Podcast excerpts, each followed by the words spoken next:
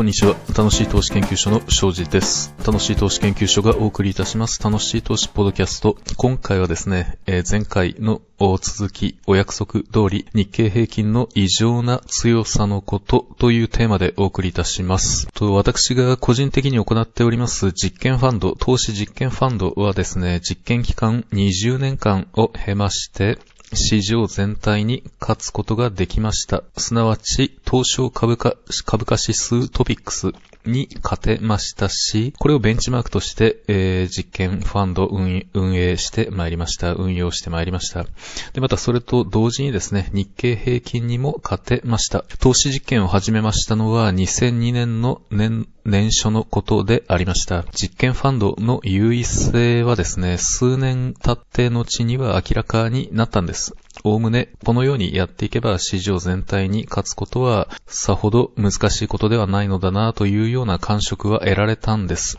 やはり決算書、有価証券報告書や決算単身をしっかりと読み込んだ上で、理解に努めました上で、投資先を選び、長い目で投資し続けるのであれば、市場全体に勝つこと、勝ち続けることは難しいことではないのだなぁと、おぼろげながら思えたんです。ところがですね、ある時を境に、日経平均が猛追してきたんです。ぐ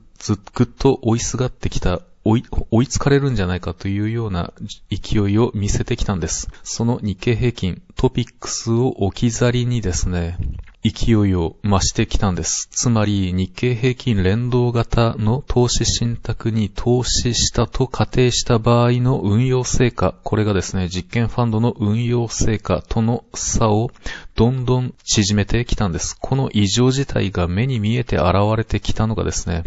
2011年度以降のことでありました。2011年から2021年末までの11年間、歴年区切りで見た場合ですね、日経平均は9つの年度で東証株価指数トピックスに勝っています。日経平均のトピックスに対しての勝率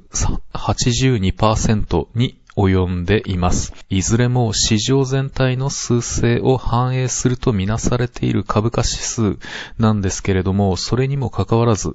日経平均がこんなにも勝っている強すぎであります。この20年間、実験ファンドの運用期間と同じ期間を見るとですね、日経平均、つまり日経平均連動型投資なわけなんですけれども、これに投資した場合、投資家が得られたリターンはプラス229%でした。3倍以上になっていると。で、トピックス連動型に投資した場合はどうなったか。こちらは、プラス135%となりました。2.3倍強といったところです。日経平均とトピックス、大きな差がついています。採用されている銘柄数はですね、日経平均が225であります。これに対してトピックスは2000と100数十です。このように構成銘柄の数的には大きく異なっている、乖離しているんですけれども、日経平均とはいってももう200数十なわけですから、このレベルで分散が効いているのですから、このような著しい乖離が株価指数の間で生じることはですね、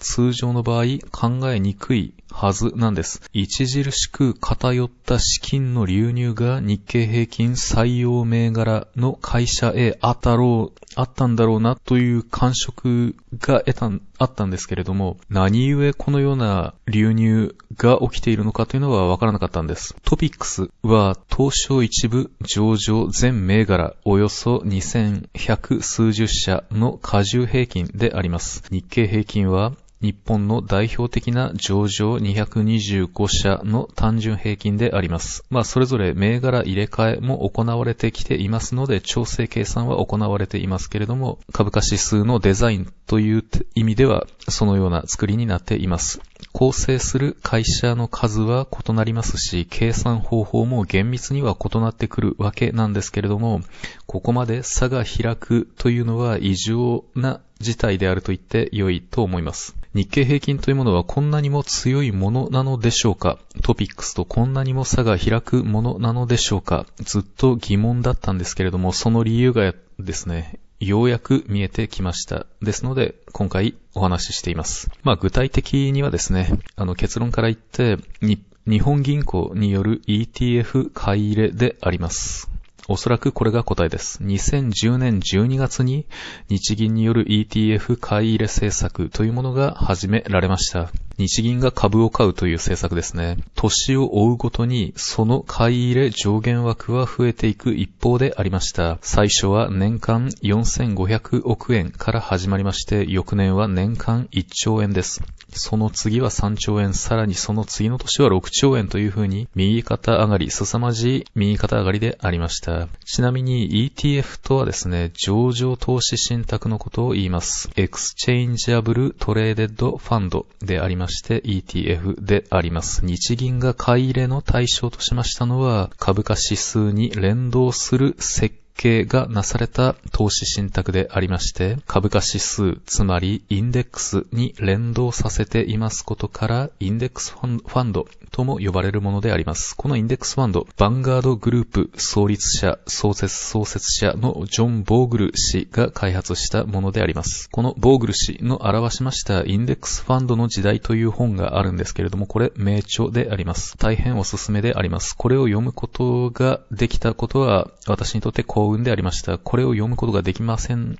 でしたら、今の実験ファンド、今の私はないと言って過言ではない。それぐらいの良い本であります。それはさておきましてもですね、えー、金融緩和政策もですね、ゼロ金利に達しましてからは、金利操作による金融政策が日銀としても手詰まりとなりました。その後、量的緩和に移りまして、さらには中央銀行日銀がインデックスファンド株式を買い入れるに及んだというのが現状であります。これを通じて日本の中央銀行は間接的にではあっても日本の企業群の株を買い大株主になる、大株主となるに至りました。中央銀行がその国の多くの式業態、プライベートな会社の大株主となる。このような政策を採用した国や中央銀行は他にあるんでしょうか？ないんです。日銀は世界でも初となる異例の金融政策、これを金融政策と言っていいものかは議論のあるところかもしれませんけれども、投資情報サイト、例えば、グルフォーカス .com に言わせればですね、日銀は中央銀行による株式買い入れ政策のパイオニアだそうです。日銀から株式市場へ大量の資金流入がありました。マネーを吸って流入株買い取りに向かわせました。その結果株価は上がり株価指数も上昇したという流れです。日銀の ETF 買い入れの対象を見ますに、主にトピックス連動型と日経平均連動型でありました。買い入れ枠の金額としては、当初、そこそこバランスをとっていたように見受けられます。日銀の ETF 買い入れを始めた時にはトピックスと日経平均同じ程度の買い入れ枠が設定されておりました。しかしですね、考えてみますと、日経平均を構成する会社というものはすべてトピックスにも組み込まれているわけです。日銀はトピックスも日経平均もバランスをとって買っていますよ、買い入れているんですよと言いますけれども、日経平均構成銘柄の会社にはですね、二重の資金流入があったということになるわけです。また、指数を構成する銘柄数も先ほど申し上げたように大きく異なるわけです。日経平均の場合は225社であるに対し、のに対して、トピックスの場合は2100を超える会社群であります。ます。構成する、これらの株価指数を構成する会社の数はですね、10倍近い開きがあるわけです。同じ規模のマネーをですね、日経平均とトピックス、それぞれに注入したとなれば、トピックスの場合でしたら2100数十社に分散するわけです。これに対して日経平均の場合は、それよりもぐっと規模の小さい225社にとどまるわけです。日銀の買い入れターゲットっていうものは何だったのかといえばですね、株式市場全体であるというように見えて、その実、日経平均を構成する会社に対して重点を置いた。これらに大いに重きを置いた政策であったことがわかるわけです。日経平均に偏った資金注入がなされた結果、構成銘柄の数が幅広いトピックスに比べまして日経平均は強い追い風を受けたことになります。トピックスを置き去りにして日経平均が上昇を続けた理由というものはこれであろうと思います。このような偏った政策をですね、果たして中央銀行が堂々と行うものなのでしょうか日銀の首脳部がうっかりしてしまったのでしょうか想像しますにですね、意図的ですね、わざとであると考えた方が良いと思います。そんなに日銀は甘くはないでしょう。で、今回はこの辺にしたいと思います。次回に続きます。次回はですね、アベノミクスを合わせて考えてみたいと思います。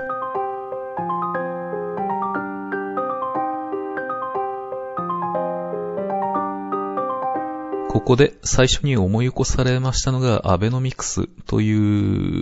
なんですけれども、これは次回にお話ししたいと思います。楽しい投資ポドキャストは楽しい投資研究所がお送りしております。楽しい投資研究所の URL は one 投資 .com、Yahoo や Google などの検索エンジンでもって楽しい投資で検索してみてください。トップにヒットいたします。ダックダック Go の方が検索エンジンとしてはおすすめです。と楽しい投資研究所はオフィシャルクラブ楽しい投資友の会を運営しております。友の会会員の皆様には不定期にではありますが、楽しい投資ニュースレター、投資の感性を高めるをテーマとしたニュースレターを配信しております。入会手続きは、楽しい投資研究所のホームページで2分もかからず済ませることができますので、で、年会費や入会金は一切かかりませんので、ご興味がおありの方はぜひどうぞ。また、楽しい投資ポッドキャストについては、配信するごとに聞くメールマガジンということでお知らせするメールマガジンもご用意しております。そちらも楽しい投資研究所のホームページにて